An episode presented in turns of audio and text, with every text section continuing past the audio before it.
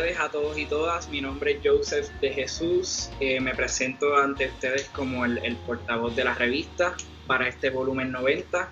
Y en ese ánimo queremos darle la bienvenida oficialmente a nuestra primera actividad, a, a nuestra primera actividad como el volumen 90, este conversatorio que tiene como título Racismo en la profesión legal, un diálogo necesario para su erradicación queremos darle también la bienvenida a estas dos eh, tremendas panelistas que nos van a estar acompañando en el día de hoy. Bienvenidas a la licenciada Nailma Rivera Lacén y a la decana Vivian Net.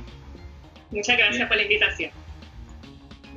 Bueno, eh, empezamos. Estamos, estamos listas.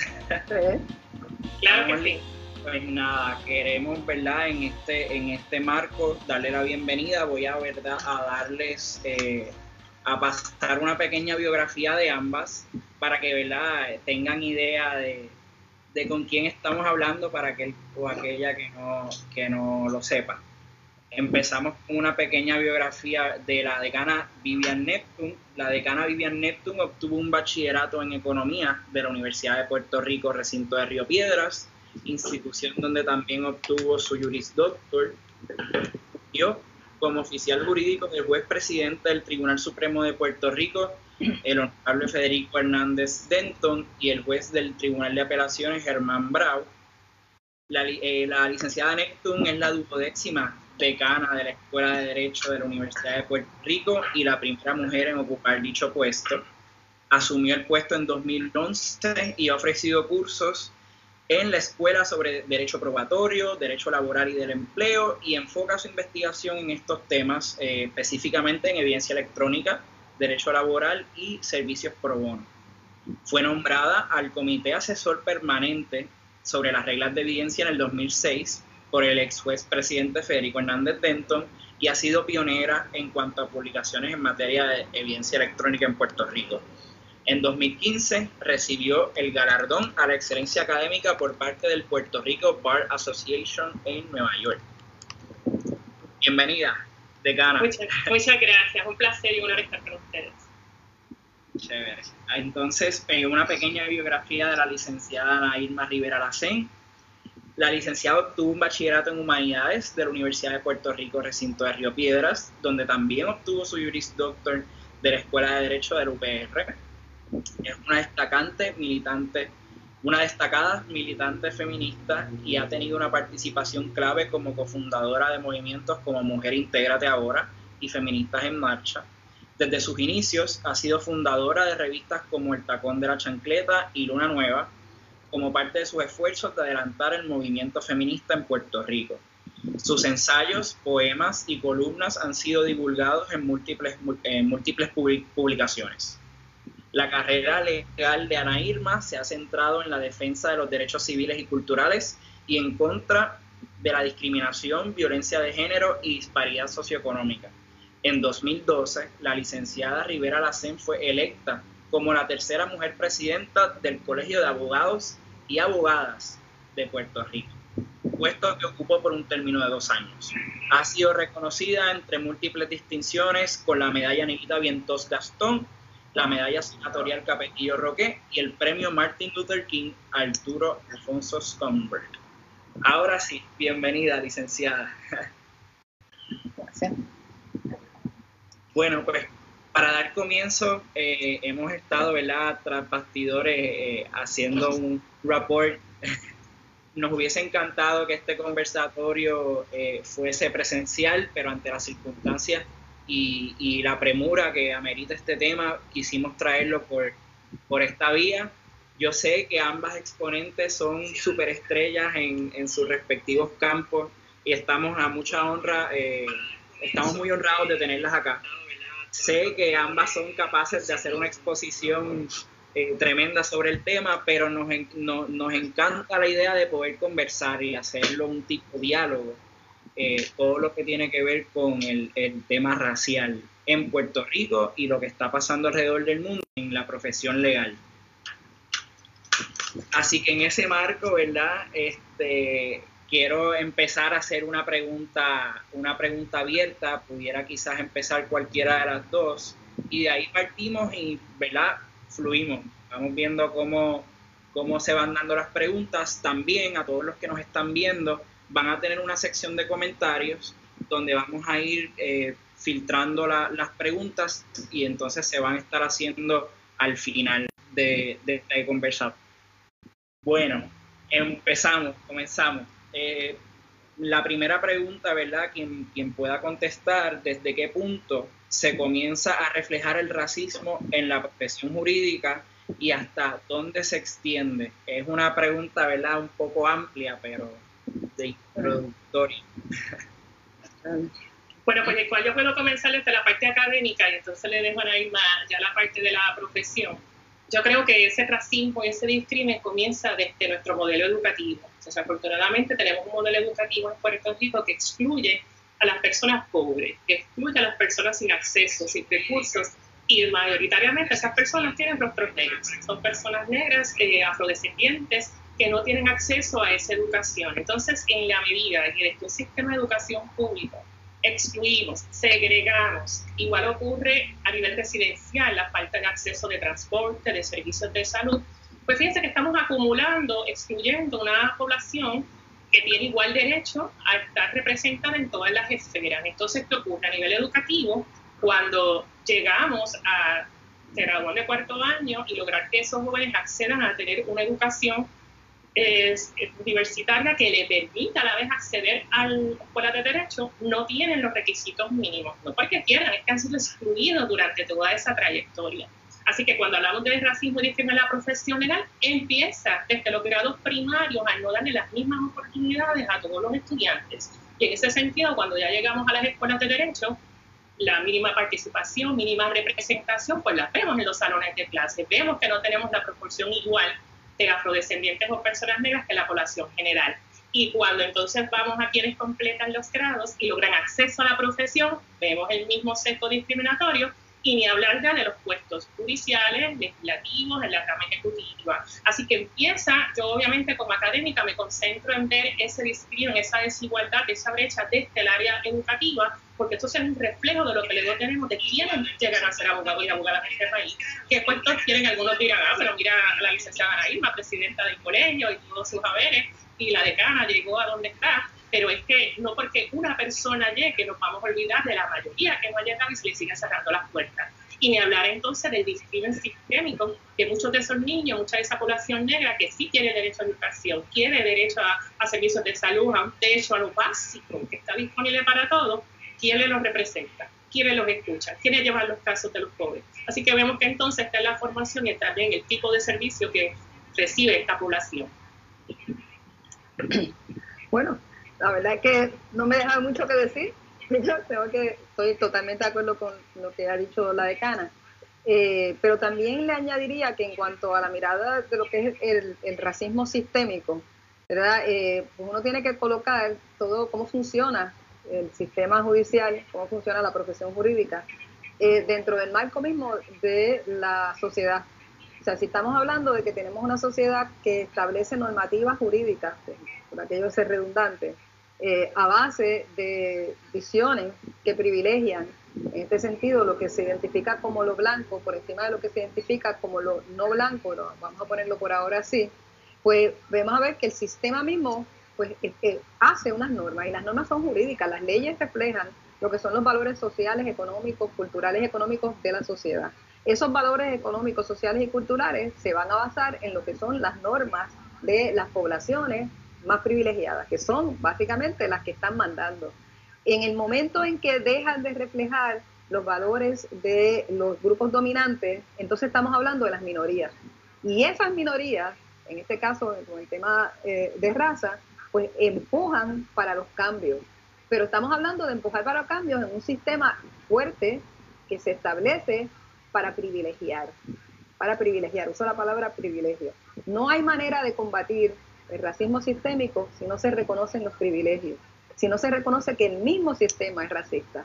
Eso no quiere decir que las personas tengan que decir, ah, yo no soy racista, ¿no? Es que eh, en el, momento en que reconocemos que el sistema mismo está hecho para privilegiar, entonces podemos empezar a hacer los cambios necesarios.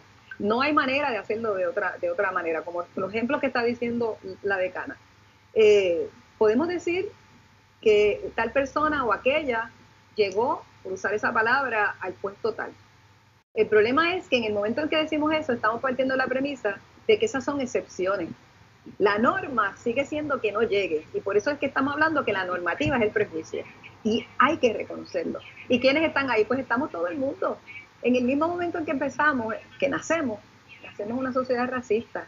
La única manera de empujar eh, los cambios antirracistas en el, en el sistema es primero reconociéndolo. Así que nuestro sistema judicial no se escapa, es parte de todo eso. Y es por eso es que en muchas ocasiones empujar cambios se hace tan difícil. Me imagino que durante esta conversación hablaremos de algunos casos. Eh, los casos que en Estados Unidos, por ejemplo, que se establecen, eh, que reconocían que no había, por lo menos decían que no había ningún problema en discriminar, mientras se le diera, entre comillas, los mismos eh, derechos a las personas negras, pero que no estuvieran junto con la gente blanca, ¿verdad? Equal, separate, por igual, entre comillas, igual. Eh, y después los casos que fueron en contra de eso, eso vamos de eso lo podemos estar conversando en un ratito, pero me parece que por ahí es que va la cosa. Pero cada caso es un camino de adelanto, pero eso no hace nada si el mismo sistema lo que hace es que se reacomoda con esos casos como excepción y no como norma. Es que el sistema tiene que ir cambiando. Y eso es lo que es más lento, lo que es más difícil. Pero en la medida en que más gente lo podemos estar apalabrando, a medida que este tipo de conversatorio se da, pues yo creo que seguimos avanzando en cambiar el sistema, porque al final de cuentas el racismo es sistémico y a menos que no se cambie el sistema mismo de, cómo es que funciona el racismo, pues no lo vamos a poder terminar. Claro, y un tanto trasciende, ¿verdad?, las esferas de la profesión legal, un tanto también en quiénes son los, que redactan los proyectos que posteriormente se convierten en ley y, quiénes son eh, los y las que están aspirando a puestos electivos yo creo que eso es una, un tanto la extensión de, de a dónde llega este, este problema sistémico. Quería, ¿verdad?, un tanto en, esa línea preguntar eh, cómo eh, desde sus experiencias se ha manifestado, podemos empezar con, con la licenciada, desde los tiempos como estudiantes en, en escuela de derecho, eh, y entonces eh, también la decana, ¿cómo, cómo lo ha visto desde eh, sus años de formación y, ahora desde un puesto directivo dentro de la escuela? Y entonces, ¿cómo eso trasciende a la profesión ya cuando somos juristas? Bueno, todo es parte de todo y todo es un reflejo de todo. Cuando yo empecé la escuela de Derecho,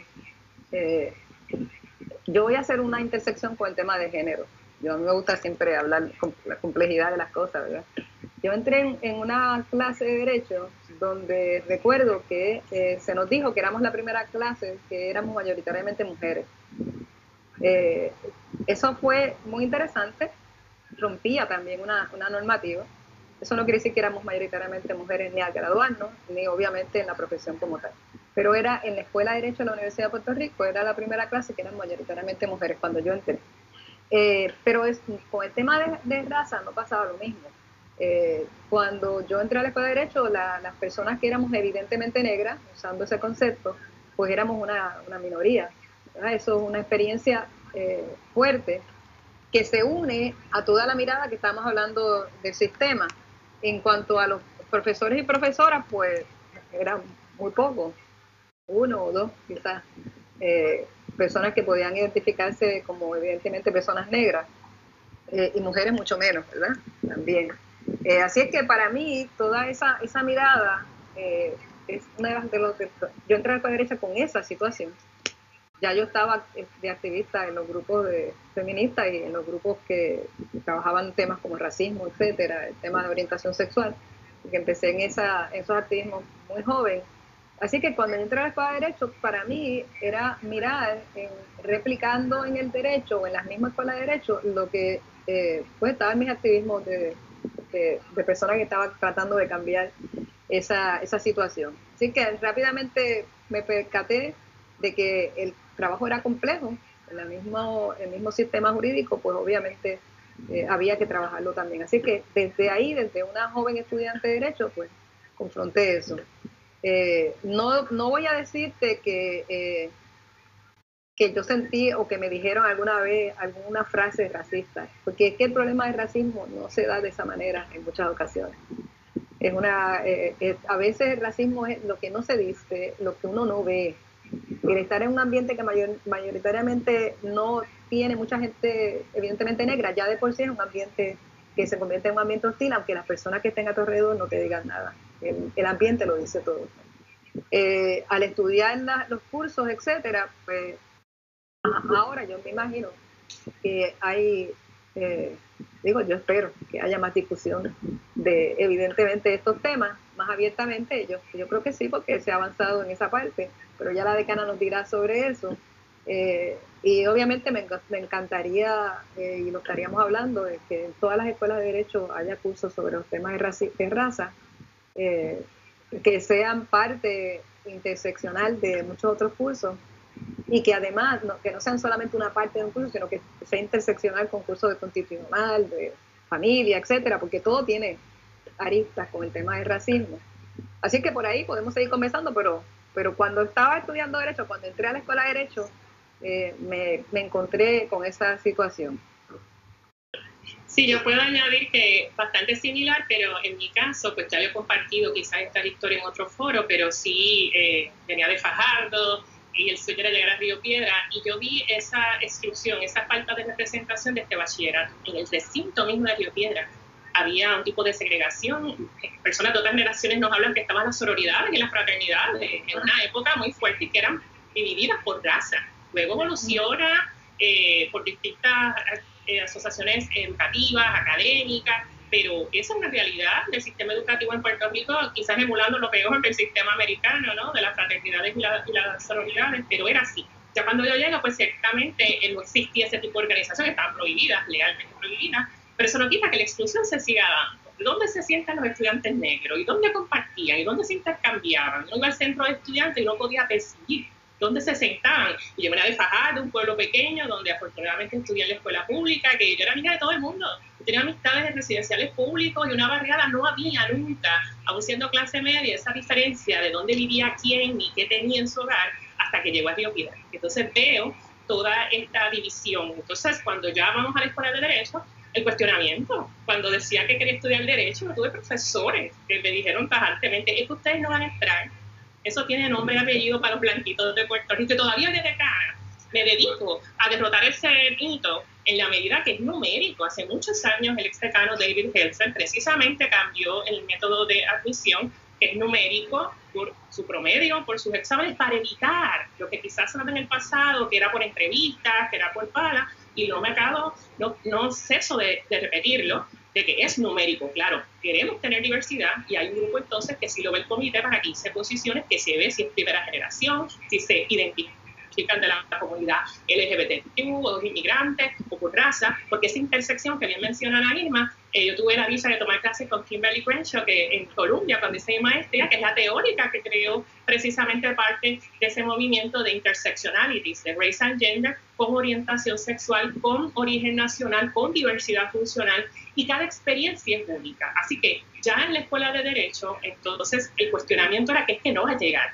y si eso era mí, que yo venía obviamente de un pueblo que me apoyó, porque no me canso de hablar, el apoyo y la formación que recibí en Fajardo en la escuela pública, mis profesores, mis maestros, mis compañeros, era como que no había duda de que todos íbamos a poder llegar a tener nuestras metas y luego me encontraba con todo este sector diciendo los mismos profesores de bachillerato que ustedes no tienen espacio en la escuela. Así que me dio mucha satisfacción recibir la carta de admisión firmada por el decano de esa época porque había sido una de las puntuaciones más altas y lo comento porque cuántas personas se desalientan por eso no. Y, cuando yo decía que era la Yupi, que yo solicité, era, ay, ay, tú no vas a entrar sin saber mis notas, sin saber mi perfil. Era como que considero otra escuela. Así que por eso es que lo comparto, para que esos no se, se conviertan en motivación parecida a los jóvenes negros y afrodescendientes actuales.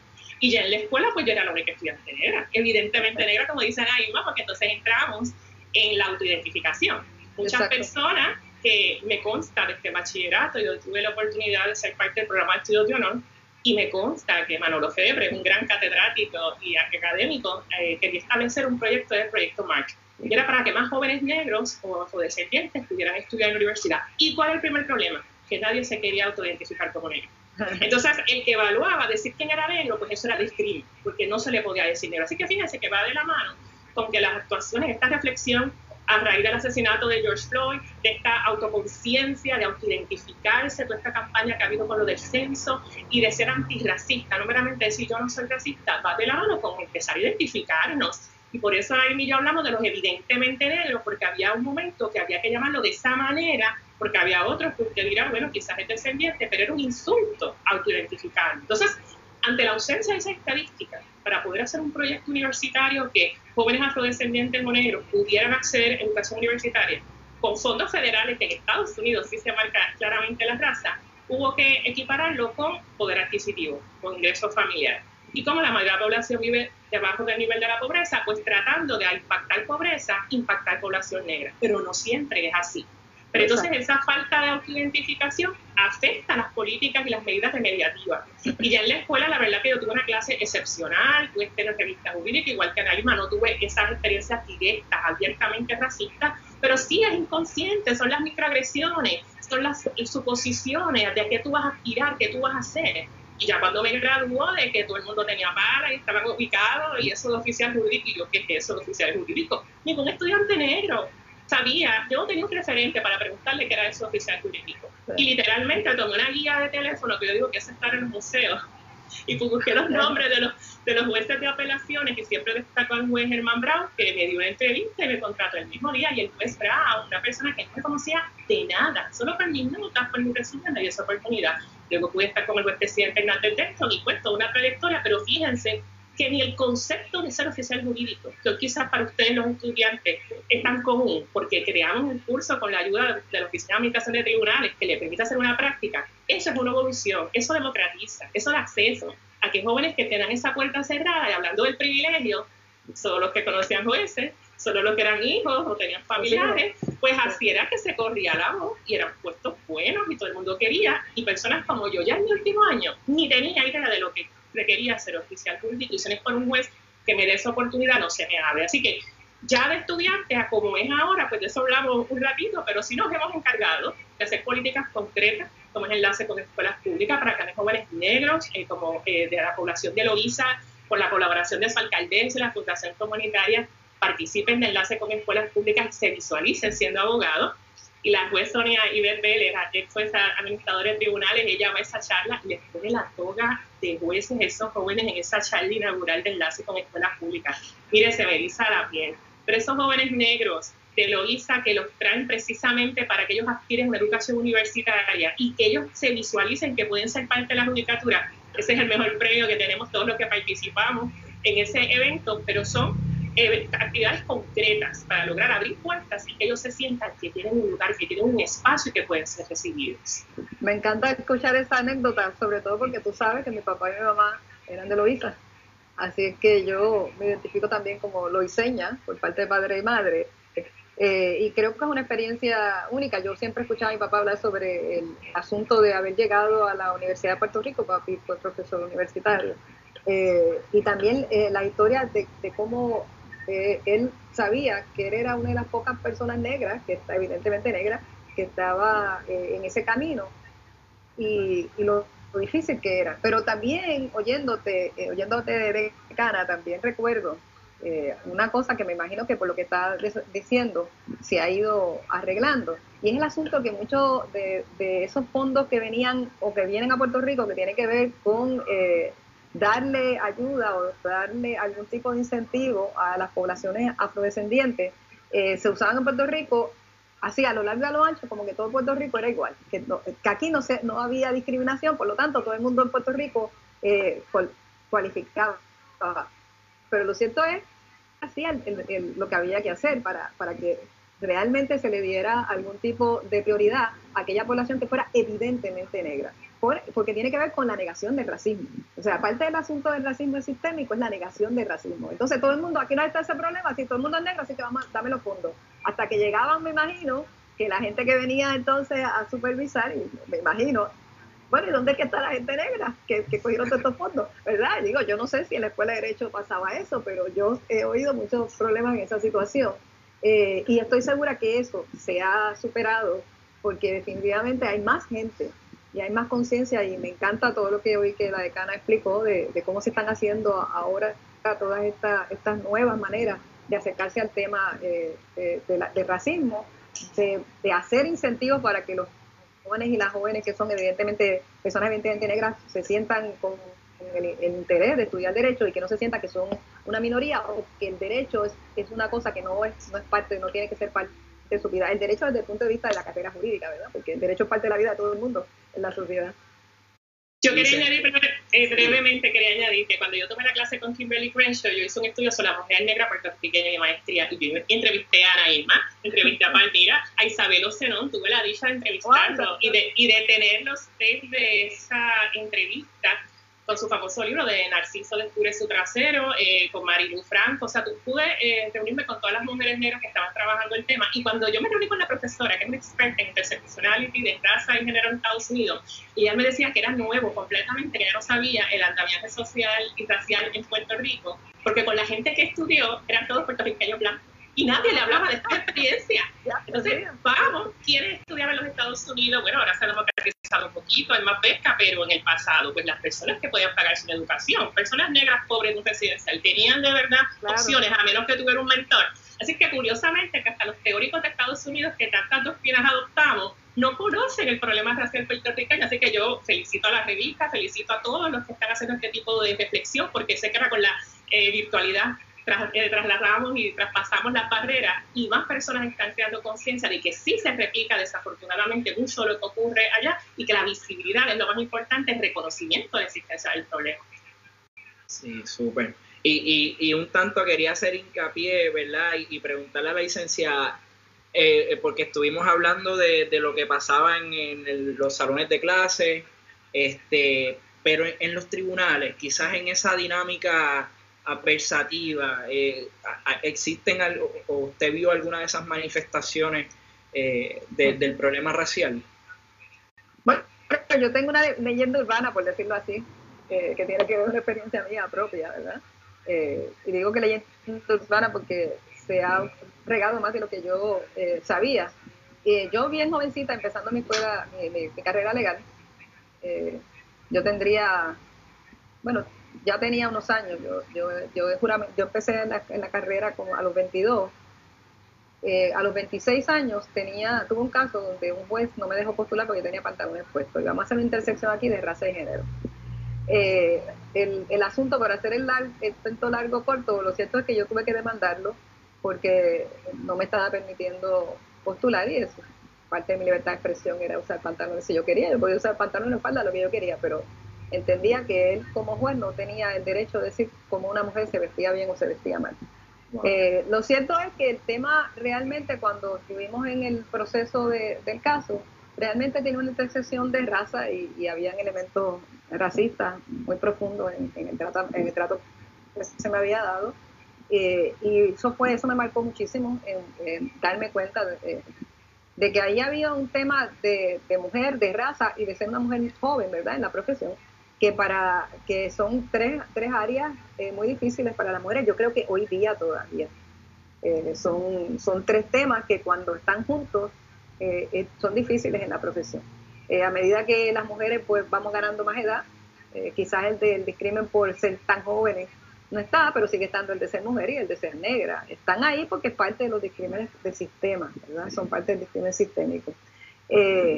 pero lo mismo te puedo decir en términos de que eh, uno sabe que hay discrímenes, eh, uno sabe que la gente no necesariamente ve con buenos ojos cosas. Eh, yo estoy muy consciente de que yo siempre he retado el sistema solamente, por ejemplo, por la manera en que yo soy, por la manera en que hablo, por la manera en que digo y la manera en que, en que actúo, incluso hasta las ropas que me pongo. Ahora, son ropas bastante de mucha cuestión africana, ¿verdad? Y cosas así, inclusive lo hago a propósito, en otras épocas usaba otras ropas, pero esos retos, esos retos están todos juntos y tienen que ver con cómo uno se proyecta. Entonces, el sistema está hecho para que si tú te sales de la norma, incluyendo aunque tú seas una persona evidentemente negra, tú no puedes reafirmar demasiado que eres evidentemente negra, tú tienes que tratar de pasar para que no vean tu piel. Si tú puedes entender cómo rayo se hace eso. Pero se supone para que entonces no sea un tema de que digan que tú te lo estás buscando, ¿no? Porque es que el sistema es racista y no existe neutralidad en el sistema. Entonces hay que estar todo el tiempo consciente de que uno está recibiendo microagresiones racistas, aunque no necesariamente tú las veas tan explícitamente. Están ahí. Uno nunca termina de saber cuándo empieza o cuándo termina, o cuándo una decisión pudo haber sido distinta dependiendo de esto o del otro, cuándo un compañero o compañera te está tratando de una manera racista. Es, a veces es muy difícil, a veces tú lo percibes, a veces no, porque el sistema eh, eh, el, sistema está hecho para que incluso hasta se te escapen esas situaciones.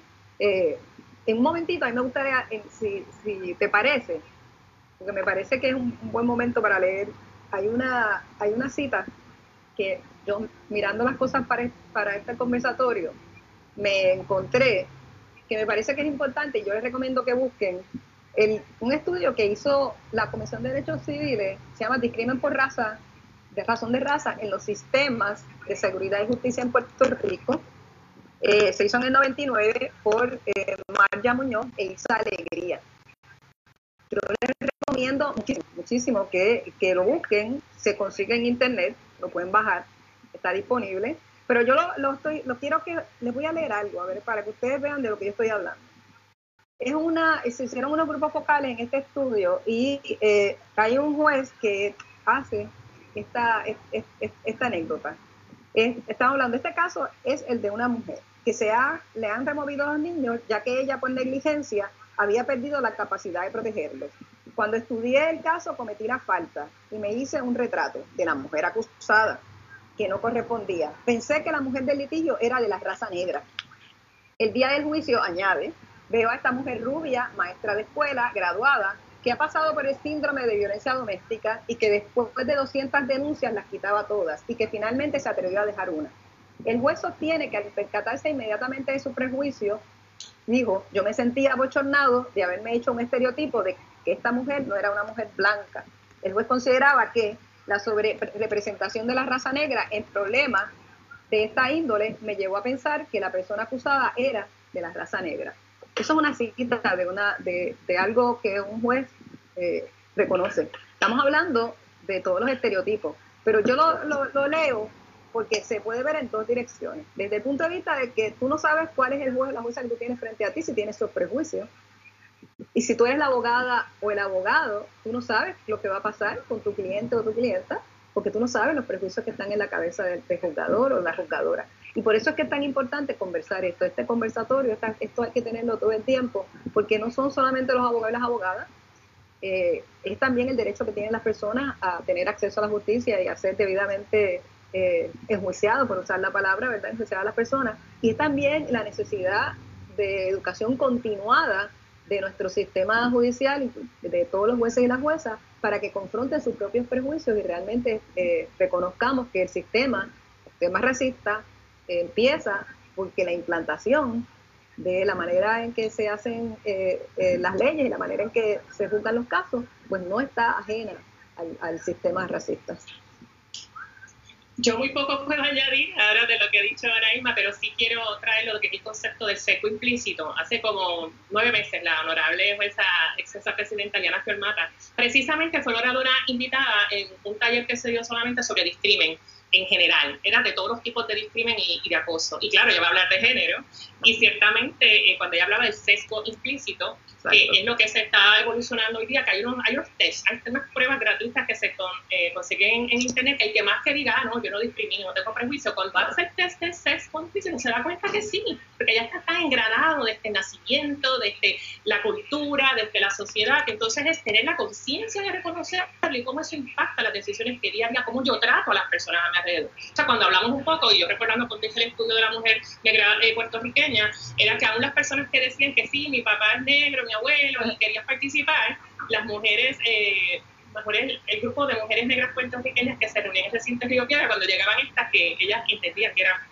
no negras, eran blancas, que entonces aquí, ¿no? Es que yo me siento, que decía, fantástico que me quieras apoyar, fantástico que quieras estar aquí, pero a ti no te tratan como me tratan a mí. A las mujeres evidentemente negras. Entonces, intersección de raza eh, con género, de la experiencia que ellas tenían cuando iban, por ejemplo, a una tienda por departamentos y nadie venía a atenderlas y nadie quería ofrecerles los maquillajes y los perfumes, cosas para este desuso por el COVID, pero bueno, todavía en menor escala, pero cómo sentían en el mismo sistema comercial exclusión. Entonces, eso si lo llevamos a los tribunales, ocurre igual. Los estudios que se han hecho en por razón de género han sido excelentes, se han hecho grupos focales. Tuve también acceso a un documento que precisamente la licenciada Isabelita Pico, cuando dirigía la Comisión de Derechos Civiles, eh, colaboró con la Comisión de Derechos Civiles, hizo un estudio sobre el, el discrimen que sí ponía de manifiesto cómo entonces el trato era diferente y las mujeres en los tribunales cuando iban a pedir servicios, cómo eran discriminadas cuando eran mujeres negras. Entonces, de raza exclusivamente, pues, por el mismo problema de la autoidentificación no lo hay, pero podemos empezar a hablar de sexo implícito, de hacer educación continua y capacitación para que los mismos jueces, los operadores de los tribunales reflexionen. Hace unos meses participé en el programa Negras, que por la universidad se transmite con un grupo extraordinario de compañeras que precisamente Bárbara María de SAS y otras compañeras que lo moderan, que es excelente. Y había otras abogadas conmigo en esa, en esa presentación y comentaban cómo iban al tribunal y los mismos funcionarios del tribunal dudaban que ellas eran abogadas por cómo iban vestidas, que como dicen, es parte de la expresión, cómo tenían el cabello, si lo tenían natural. Entonces, eh, una de las compañeras decía, pero es que yo, yo sabe que yo soy abogada y yo vengo aquí continuamente, como quiera me paran a mí porque no pueden creer que yo sea abogada. Y como en la misma sala con los mismos jueces, la autopresentación, ah, no, esta tiene que ser una de las acusadas, o esta tiene que ser una de las denunciadas. No pueden pensar que la persona negra en el salón es el representante legal. Así que eso va de la mano con cómo los secos implícitos están presentes en cómo tratamos a todo el mundo. Y de hablar de la víctima el prejuicio que hay con las víctimas, prejuicio de las personas encarceladas, la mayor proporción de la población encarcelada en Puerto Rico son personas negras, tanto hombres como mujeres. Entonces vemos que la intervención del Estado con la policía, con eh, los fiscales, si no hay ese proceso de capacitación, de sensibilidad, de reconocer el sesgo implícito a la hora de tomar decisiones, a quién acusa, a quién no, a quién le doy la probatoria, a quién no, a quién juzgo más severamente, pues no vamos a lograr mover este tema y haber un cambio real. Así que me consta de compañeras que han sufrido este discrimen y compañeros hombres, hombres negros abogados, que déjenme decirles, en la última clase de derecho, 67% mujeres, 33 hombres, la última clase que acabamos de recibir el lunes. Así que sigue ese patrón de muchas más mujeres estudiando derecho que hombres. Y también los rostros negros escasean. Cuando vamos a cuantos abogados evidentemente negros, entonces logran su título y están postulando y dónde están en la posición. Así que aunque la intersección con raza y género, pues obviamente nosotras queremos esa explorarla en mayor grado, no podemos entonces olvidar también que hay una ausencia significativa de varones negros que no están representados en las universidades. Eso se está estudiando a nivel mundial. Por ejemplo, la Obama Foundation tiene un programa que se llama My, My Brother's Keeper, y es el que la Fundación Comunitaria está acogiendo en Loiza como un proyecto piloto para replicarlo en otras comunidades con población predominantemente negra o autoidentificada negra, para ver cómo logran que esos jóvenes varones negros se queden en la escuela, terminen entonces estudios superiores y accedan a educación universitaria al mercado laboral. Porque lo que le están dando son los trabajos técnicos geniales que no tienen remuneración, los dejan en el círculo de la pobreza.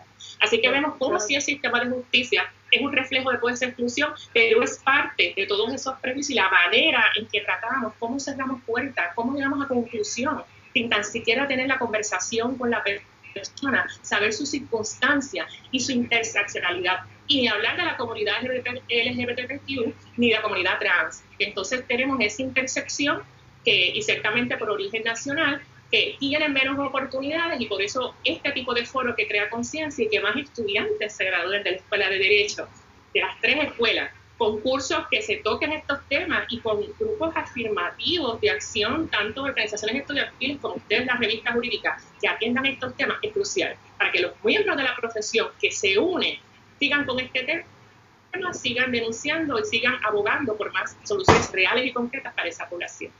Claro que sí, yo creo que no es casualidad con lo que está diciendo la decana, eh, que todos los casos, por ejemplo, todas las denuncias que hace la ACLU constantemente de violación de derechos eh, a la población afrodescendiente en Puerto Rico, pero en vínculos con el proceso, los procesos judiciales y con los procesos de investigación policíaca, por ejemplo, todo el caso contra la policía, que ahora mismo está todavía eh, con, con, el síndico, con, con, el monitor, ¿verdad? Que tiene que ver mucho con tangencias de discrimen de raza y xenofobia, ¿verdad? Eh, así que todo está ahí y en los tribunales, en, el estudio que yo acabo que leí un, pedacito hace un ratito, pero en todos los estudios que después se han hecho después de eso, como dice la decana, lo que ejemplo, en las cárceles de personas negras, sobre todo varones, ¿verdad? Y tiene que ver con ese sesgo de los estereotipos por raza, y ahí, pues, con el género, se une al tema de masculinidad y, raza, en el caso de los varones, y eso es uno de los problemas, pues obviamente si uno tiene una visión eh, del tema de que hay que trabajar el, racismo, en el sistema, pues hay que trabajarlo también y hay que reconocerlo. Y hay estudios eh, que, que, cada día más sacan a relucir posiblemente a una, a una persona negra, a un hombre negro, le van a dar una fianza o le niegan, o le, en Puerto Rico se supone que no se niega la fianza, pero prácticamente te la niegan si te ponen una fianza tan alta que tú no la puedes, no la puedes pagar, eh, aunque se supone que la fianza es para garantizar que tú vas a ir al juicio, ¿verdad? Eh, no es un castigo en sí misma, pero cada día más se convierte en un castigo en sí misma. Eh, y también con el tema de, de, de, lo que en Estados Unidos le llaman School to Prison Pipeline, evitar ese camino de la escuela a las prisiones, donde hay una sobrerepresentación de personas negras en, eso. Así que eso es parte de lo que la decana estaba hablando, que se está haciendo, eh, y creo que tiene que ver con, con, el tema de la justicia, del acceso a la justicia, de esta mirada, de cómo es que está funcionando. Algo no funciona en el sistema. Algo sigue replicando una mirada de normativa y de privilegio que no permite, eh, debido a acceso a la justicia de todas las personas, y que sin duda alguna impacta de manera desigual a las personas por el color de su piel. Mientras más oscura la piel, más el impacto negativo. Licenciada, y un tanto en esa línea, ¿verdad? Eh, es a la, próxima pregunta que quiero ir, no sin antes y, hacer una pequeña pausa. Al momento eh, tenemos cerca de 70 espectadores viendo en vivo ahora con nosotros, queremos invitarlos a, los y las que estén viendo el conversatorio, que hagan sus preguntas en el chat que tienen disponible en, Facebook. Eh, entonces, allá al final vamos a hacer una, breve ronda de preguntas hasta donde nos dé hasta donde nos dé el tiempo así que aprovechen ahora eh, sus eh, sus preguntas sus comentarios para entonces hacérselas llegar tanto a la decana como a la licenciada. Y en esa línea, ¿verdad? Quienes, son, quienes están llamados a velar por, que este sistema sea justo, eh, que son los jueces y en última instancia jueces de la, Corte Suprema de Estados Unidos o del Tribunal Supremo de Puerto Rico, eh, eh, ellos emiten unas opiniones que son vinculantes para todos y todas. Y, la pregunta va este, en ese sentido, ¿cuáles han sido las, las más evidentes manifestaciones del discrimen racial en las propias decisiones de la Corte Suprema. Eh, y vamos entonces un poco a hablar de, la jurisprudencia y la casuística en, ese sentido. Creo que la licenciada había, nos había dado un hint acerca de ello. Sí, yo, estaba hablando, pero estoy segura que la decana va a hablar mucho más que yo sobre eso.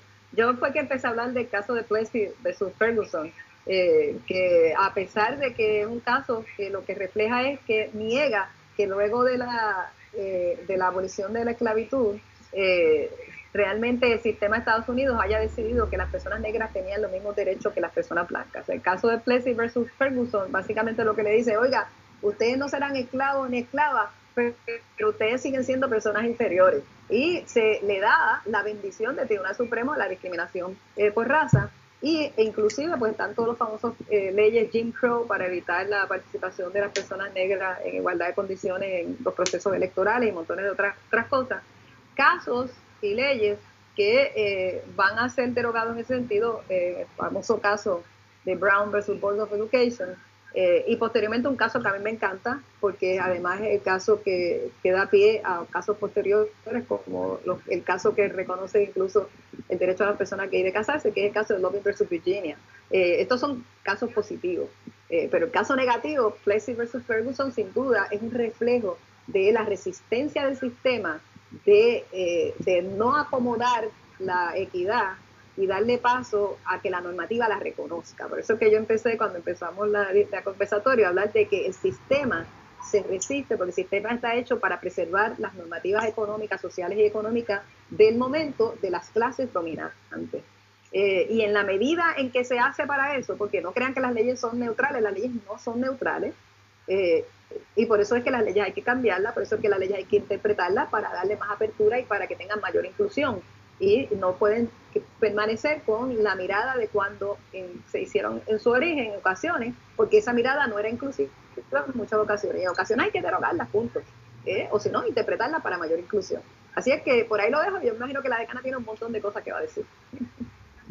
Bueno, de ese tema, desafortunadamente, todos los avances que se hicieron después de Brown vs. Public Education, de lobbying y todos esos casos, pues se dedicó mucha de la Corte Suprema a atender casos donde se atacaban las medidas mediativas que se pusieron en vigor precisamente con el título 7 de la Ley Federal de Derechos Civiles en los casos laborales, como el caso de McDonald's, y como los casos de affirmative action de las universidades. Todos sabemos las la últimas opiniones del 2014 de Chouet versus Collision, donde precisamente eh, se desautoriza el tener estas acciones afirmativas. Exacto, tenemos entonces la opinión disidente de la jueza Sotomayor, que recuerdo muy bien cuando su voz que sigue resonando, y ahí vemos lo, la importancia de la diversidad. Ahora mismo sale, acaba de salir un caso eh, donde la Corte Suprema de Luisiana valida una condena excesiva para una persona negra por haberse intentado robar algo que utilizaba para la agricultura. Y solamente hay una mujer negra en ese Tribunal Supremo y dice cómo la raza entonces se ve claramente reflejada porque obviamente la persona acusada era una persona negra. Y no hay ese empate, es decir, 20 años de cárcel por intentar robar un equipo para agricultura eh, si es suficiente una pena. Entonces, sale recientemente con la cuestión de raza la perspectiva de ese juez o jueza que esté en, ese en esa corte, en ese tribunal, a ver ese tipo de casos.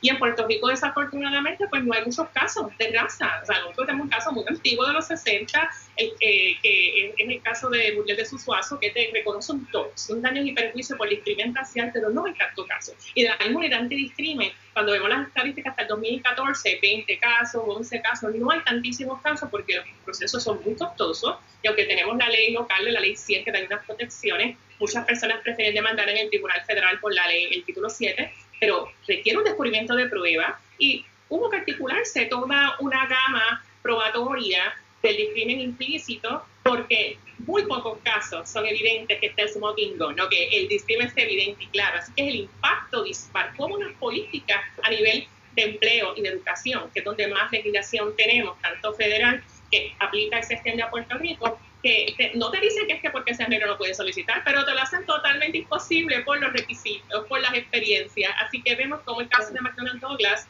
es el primero donde reconoce que tenemos que ver esto desde el punto de vista probatorio distinto para lograr que las personas de las minorías logren sus reclamaciones y por otro lado, como estos últimos años, como un tribunal conservador se ha convertido en que darle foro a todos estos casos que la única meta es destruir lo poco que había para lograr la nivelación. Así que es un reto, tenemos esas voces potentes de la minoría, como es la jueza Sotomayor, y como son eh, en algunas instancias los que se identifican como el ala más liberal del tribunal, pero no siempre responden. Y por eso el derecho sí es un instrumento de cambio, pero no es el único. Y por eso es que la gente se titula a las calles a ver qué esa desigualdad y esa falta de representación, esa violencia institucionalizada por el color de piel con el asesinato de George Floyd, había que resolverlo de otra manera. Y se están entonces provocando unas reformas que vienen de abajo del pueblo de la indignación colectiva y mundial.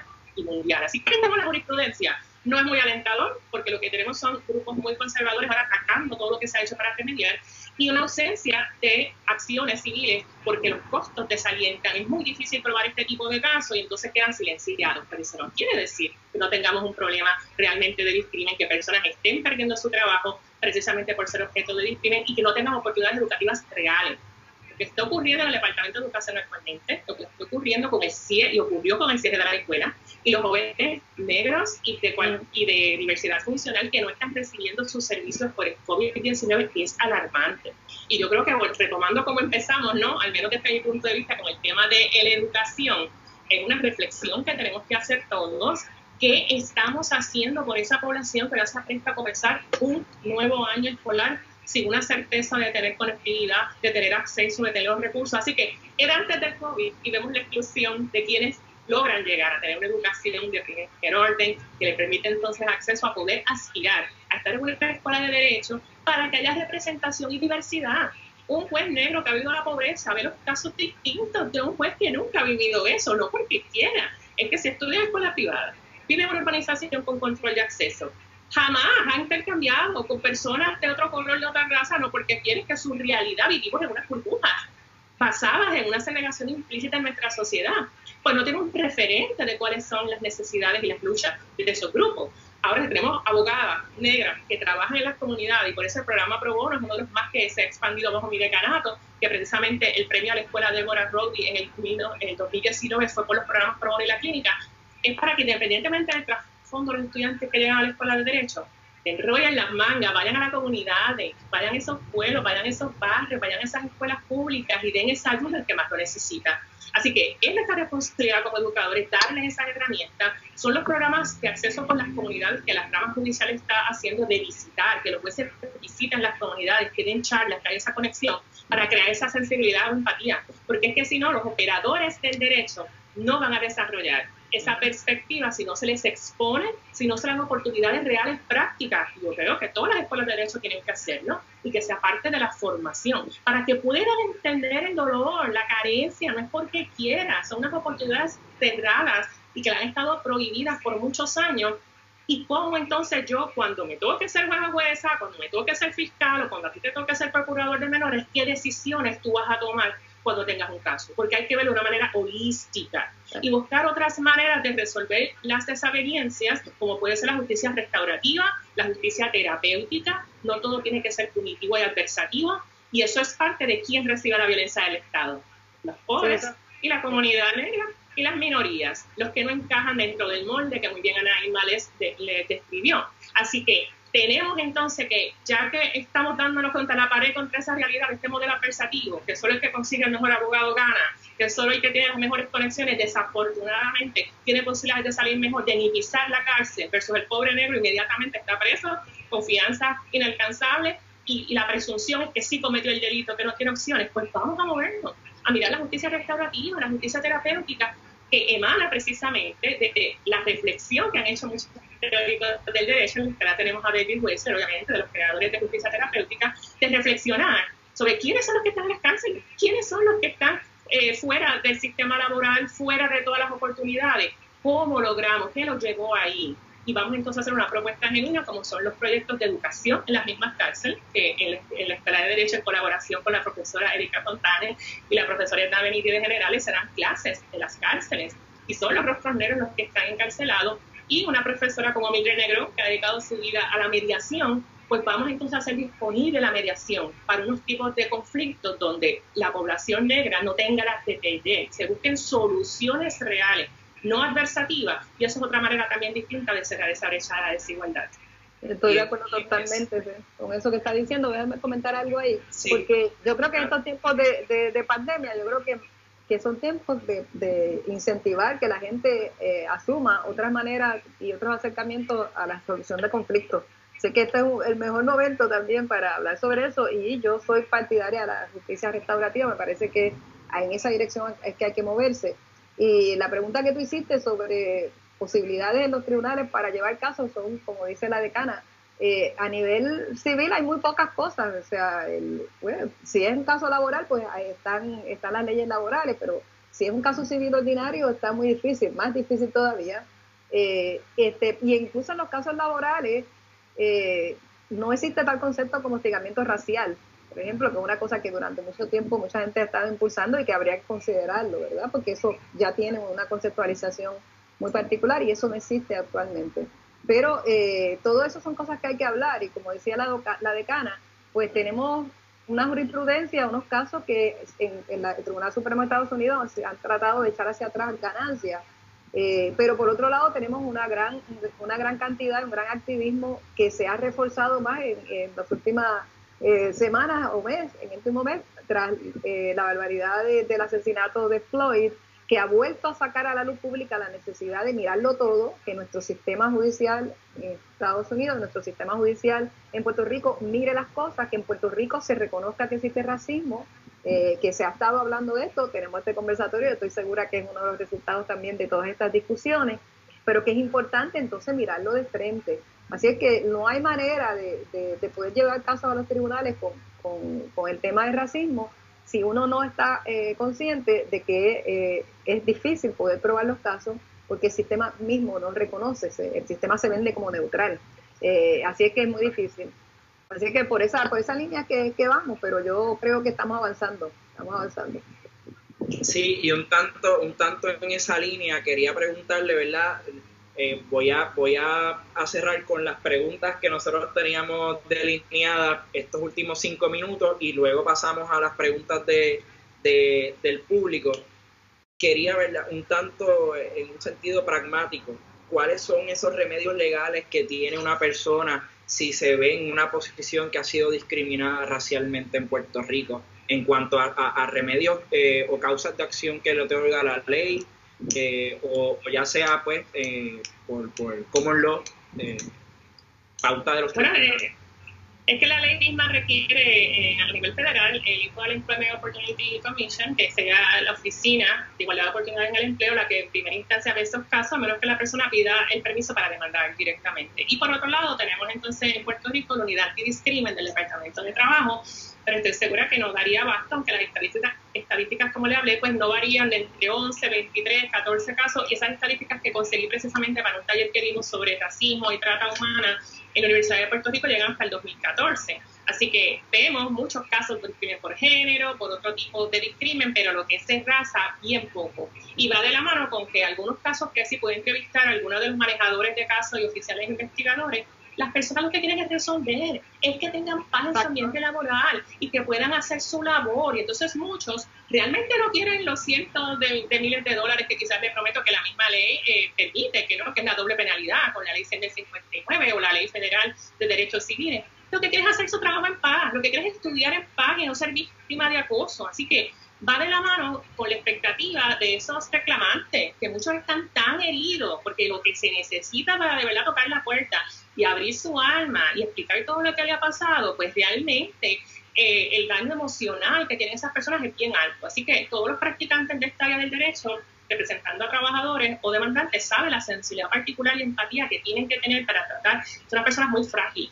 Y va de la mano entonces con que estos son años que vamos a estar litigando porque desafortunadamente la justicia tardía no es justicia y demora muchísimo todo este tipo de casos. Pues mira, que a lo mejor toma una compensación, le da un dinerito, el equivalente a la mesa y ya, y eso no trasciende, nadie se entera. Eso no quiere decir que no estemos ocurriendo.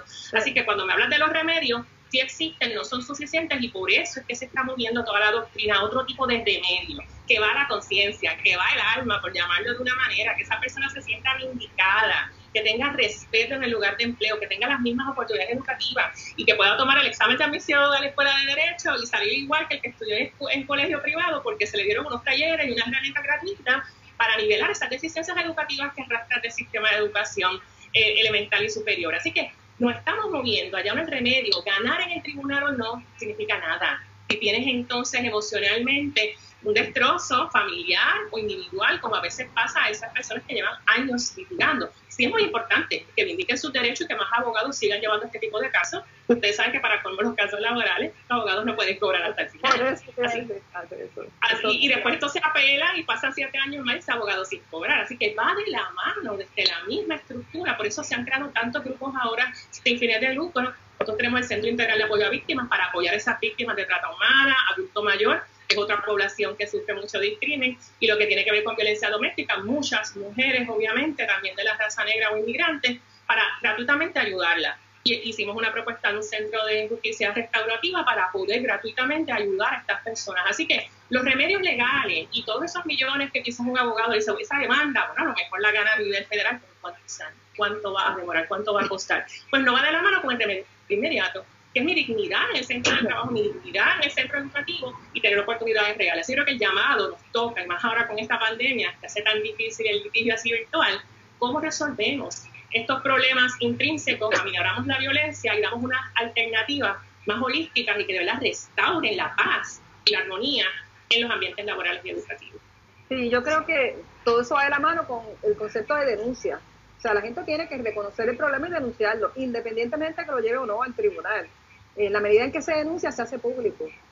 Y es parte de los procesos de, de, reconocer que están sucediendo situaciones de discriminación y a veces eso hace que se busquen soluciones, porque la denuncia hay que hacerla, las escuelas hay que hacer la denuncia, hay que llamarle la atención a los maestros, las maestras, a la gente que hace trabajo social, eh, de que los temas que tienen que ver con raza y racismo tienen que trabajarse y tienen que reconocerse. Eh, y que no se, y no se pueden manejar como si fuera eh, cualquier cosa y en ocasiones pues termina siendo la persona eh, discriminada, termina siendo la persona entre comillas acusada, ¿verdad? En los casos menores se supone que no se llame así, pero sabe que el proceso es muy parecido. Eh, y, este, y, y, así por el estilo. Así que el concepto de la denuncia, sin duda, es bien importante. La denuncia es un proceso de reconocimiento, de que existe el problema, de que hay una persona que está sufriendo o personas que están sufriendo y que hay alguien o unas personas que están cometiendo actos que causan ese, ese, ese daño y que en este caso pues estamos hablando de racismo. Así que yo creo que eso es muy importante y creo que es parte de lo que estamos viendo cada día más también en Puerto Rico, gente que reconocen el racismo, reconocen que son víctimas de racismo, lo están diciendo, lo están diciendo públicamente. Me parece que eso es parte del camino de empezar a, trabajar con el problema y con las otras soluciones eh, que no necesariamente todas tienen que terminar en los tribunales, pero se pueden buscar eh, soluciones distintas para, para este problema. Sí, y los, y los métodos alternos de resolución de disputas y, y yo creo que la era digital que nos estamos adentrando ahora es punta de lanza para muchas muchas de estas alternativas. Lo mismo también para la discusión de, esto, de este tipo de temas. Eh, ciertamente el movimiento Black Lives Matter ha tomado el movimiento de, o sea, la, la, la, era digital y las redes sociales como, como su aliado para, para regar este, este mensaje. Para un poco ir concluyendo, quiero pasar a una pregunta que tengo por acá del estudiante Orlando Colón, eh, que lee como sigue. Desde su perspectiva como educadoras, eh, nos pueden comentar cómo contrastan a través del tiempo los estudiantes de derecho en cuanto al tema eh, en discusión, o sea, la temática racial. Yo creo que la falta de conciencia de que existe y que es un problema real está presente. Nosotros, afortunadamente, he visto un aumento en estudiantes evidentemente negros en la escuela que me llena de mucha satisfacción y he podido compartir con ellos. Y ellos han sentido, sí, las microagresiones o han sentido que no se comprende quizás su realidad igual que la de otros compañeros porque no han estado expuestos a la realidad de la comunidad negra en Puerto Rico. Yo cuando estudiaba recuerdo que con el profesor Efraín Rivera Ramos, precisamente en la clase de Derecho y Cambio Social, eh, tuvimos que visitar unas comunidades hacer unos trabajos y hubo compañeros míos que dijeron, es que yo nunca había visto la pobreza de ese nivel, es que yo nunca había visto cómo la raza estaba marcada, presente en la pobreza por las comunidades que visitamos. Entonces, he visto que la exposición nosotros como educadoras a este problema, traerlo, la interseccionalidad en la discusión, provocar la reflexión, igual que lo hacemos con género, que tuvimos unos talleres sobre perspectiva de género en educación legal, igual tenerlo sobre la, en la raza, cómo eso impacta. De hecho, en esos talleres, en esa perspectiva de género en educación legal, compañeros eh, compartieron que estudiantes evidentemente negros o que han trabajado con compañeros hicieron manifestaciones de que había que atenderlo a nivel institucional, que había que atenderlo en los tribunales, en las agencias, cómo eran tratados, cómo eran recibidos. Así que persiste el problema y tenemos entonces nosotros, si no se atiende ya a nivel de bachillerato, a nivel de escuela superior, forzar esa interacción, forzar ese conocimiento y ese respeto a la diversidad, que desafortunadamente en el sistema educativo, por estar totalmente separado la esfera pública de la privada, no se está dando. Y aún los que estudian en escuela privada siempre comparten, yo era la minoría, yo era el único negro en mi clase. Yo era la única persona que, aunque mis padres sean profesionales, igual sentí el racismo. No fui atendido de la misma manera. Y cuando tratan a los clientes, los clientes pobres de comunidades que nosotros trabajamos, hay que tener una sensibilidad particular para poder conectar con ellos. Pues mira, si no tuviste esa experiencia antes, todas las escuelas deben darles esa oportunidad para que tengan esa sensibilidad particular y poderse poner en el lugar de esa persona, porque si no el referente se les hace muy ajeno. Así que a través del tiempo no creo que sea atendido y es responsabilidad de las escuelas y los educadores traer un tema central, atender al que se sienta excluido y provocar la discusión. Sí, yo estoy de acuerdo, yo creo que inclusive hay que dar educación continuada a abogados y abogadas y a todas las personas que están, eh, que están en la operación de la justicia, a todos los operadores y operadoras de justicia en todos los niveles. Yo creo que hace falta educación continuada con el tema específico de, del tema de raza y racismo. Eh, yo como profesora, yo eh, doy, doy, un curso en la, en la, Escuela de Derecho de la Universidad Interamericana y he dado cursos que tienen que ver con el tema de raza, específicamente el tema de un acercamiento este, de derecho más, más de intersecciones, o sea, más, este, más de complejidad, ¿verdad?, del tema. Eh, y siempre con el acercamiento de, la, de las intersecciones, como digo, porque me gusta eh, acercarme de ahí. Pero la pregunta que tú estás haciendo de, de cómo he visto diferencias de los estudiantes o de las estudiantes, pues con el paso del tiempo yo creo que cada día veo más estudiantes eh, con más interés en no solamente verse a sí mismo y a sí misma desde el tema, sino entender cómo es que funciona sistémicamente los temas de exclusión. Y creo que, por eso digo que yo creo que sí que vamos avanzando. Yo veo, yo he visto un gran cambio en esa, en esa mentalidad en, los en mis estudiantes. Eh, y doy, pues, yo doy, por ejemplo, un curso que tiene que ver con intersecciones, de, de, acercarnos al derecho eh, y ver el derecho no por segmentos, sino en la complejidad. Por ejemplo, si tú reconoces que tú tienes una persona que tiene multiplicidad de identidades, como tenemos todas las personas, pues tú no, el derecho tiende a ver la gente por secciones. El tema de raza la ve por un lado, el tema de género por otro, eh, la pobreza por otro, eh, los diferentes temas. el acercamiento es, vamos a ver la gente en todas sus intersecciones en conjunta, porque cuando la persona busca un, tiene un problema legal, todas están a la misma vez ocasionando un problema y la solución tiene que ver la totalidad, políticamente la totalidad del problema que tiene esa persona en todos sus aspectos, en todas sus identidades. Así que es un poquito un reto, me parece que es un poco lo que estamos conversando aquí. Y creo que por lo que dice la decana es lo que están haciendo también en la escuela de, la Universidad de Puerto Rico, mi alma mater, ¿verdad? De este derecho. Y me encanta oír lo que dice la decana que está sucediendo, porque me parece que por ahí es que vamos. Esa es, esa es precisamente la solución, que las escuelas de derecho eh, tengan un acercamiento distinto a estos temas, que sea parte de la oferta que se le haga a estudiantes eh, y que también se motive que los cursos de educación continuada para todo el mundo, abogados y abogadas y operadores y operadoras de justicia, incluyan esos temas. Creo que ese, ese es el futuro que, que tenemos para poder combatir el racismo sistémico. Y se me permite añadir, no sé si vieron la noticia, que el recinto de Río Piedras, la Facultad de Estudios Generales, va a tener el primer curso de toda ah, eh, Latinoamérica sobre estudios de afrodescendencia que la fabulosa escritora Mayra Santos Febre eh, va a hacer que va a coordinar este desarrollo de estos cursos. Y yo quiero ya que esas clases los estudiantes de derecho puedan participar o que de igual manera tengamos secciones graduadas porque deja mucho que decir que sea el único curso todo estaba hablando del Caribe y de Latinoamérica atendiendo este tema de la afrodescendencia porque volvemos al inicio es que nos reconocemos todos somos mixtos todos somos mulatos. Entonces tenemos los Black Stories en distintas universidades a nivel mundial, menos en Puerto Rico. Y tiene que ver ahora, en el 2020, a raíz del asesinato de George Floyd y todo el movimiento Black Lives Matter, esta introspección que afortunadamente se está dando. Y estos foros, agradezco la invitación, agradezco que hayan considerado este tema y que más organizaciones estudiantiles y estos grupos lo hagan, porque precisamente va de la mano de lo tarde que estamos para reconocerlo y actual, pero más tarde vale que nunca, más vale tarde que nunca, y qué bueno que logramos que Mayra Santos en general haya tenido esta oportunidad de tener este curso, lo vamos a apoyar todas las profesoras y todos los profesores que creemos firmemente en la importancia de la educación.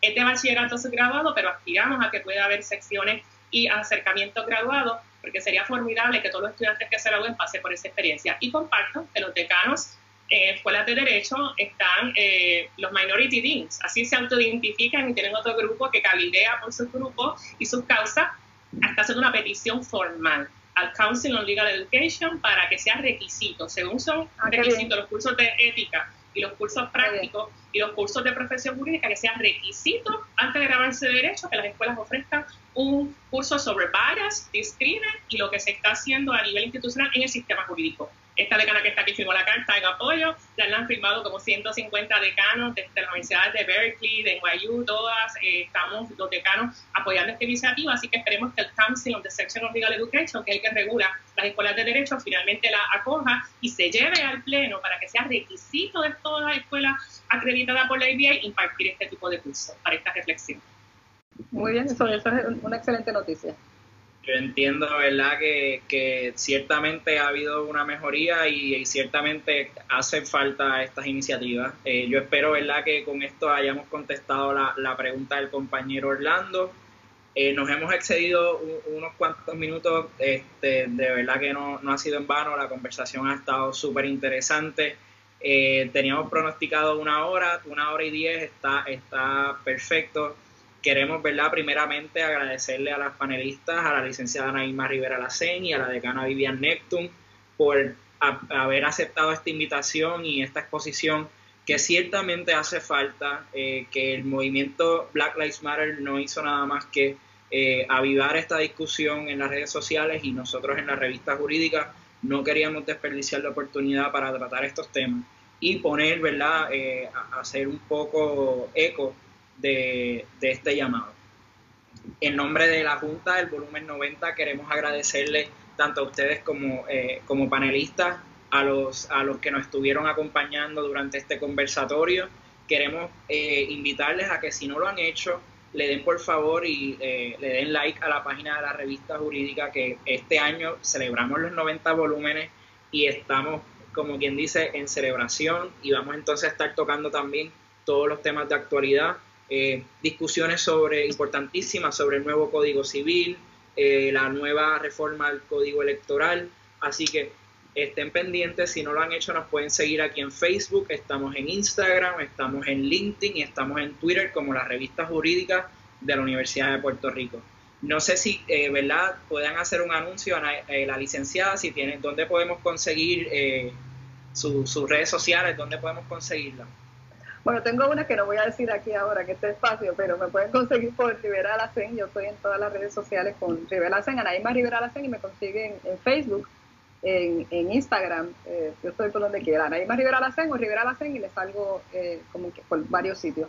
Pero déjame decirte que no me quería decir decir que la primera mujer abogada en Puerto Rico y primera jueza, Emilia Tormes García, era una mujer negra y de extracción pobre. Así que es importante para los jóvenes y las jóvenes negras en Puerto Rico eh, que estudian Derecho que sepan que nuestra primera abogada que venció eh, no solamente la cuestión de discriminación por raza, sino por género, eh, doña Herminia Torme García, que hay que estarla recordando porque muchas veces ni siquiera se menciona.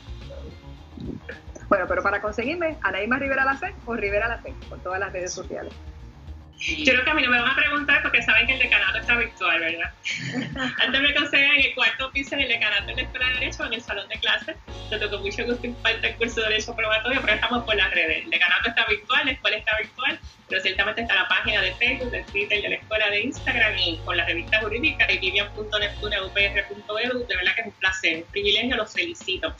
Usted sabe lo que significa que la revista la Universidad de Puerto Rico, que 90 años, atienda este tema con esta seriedad y le dé esta importancia. Así que todos los que saben las historias de exclusión, y quizás aquellos que aspiraron a ser miembros de la revista jurídica y fueron desalentados, porque en todas estas instituciones había mucho privilegio y mucha exclusión, lo que significa tener una junta diversa, una junta comprometida con este tipo de temas y que ustedes sean esa nueva generación de juristas que nosotros queremos formar en la Escuela de Derecho y de nuevos estudiantes comprometidos con la posibilidad del cambio. Así que extremadamente orgullosa, agradecida y honrada de haber compartido con Ana Irma aquí en este tema tan importante. Muchas gracias. Gracias por la invitación. Gracias. Nuevamente agradecido y hasta aquí llegamos. Este, un saludo a todos, que tengan bonita noche.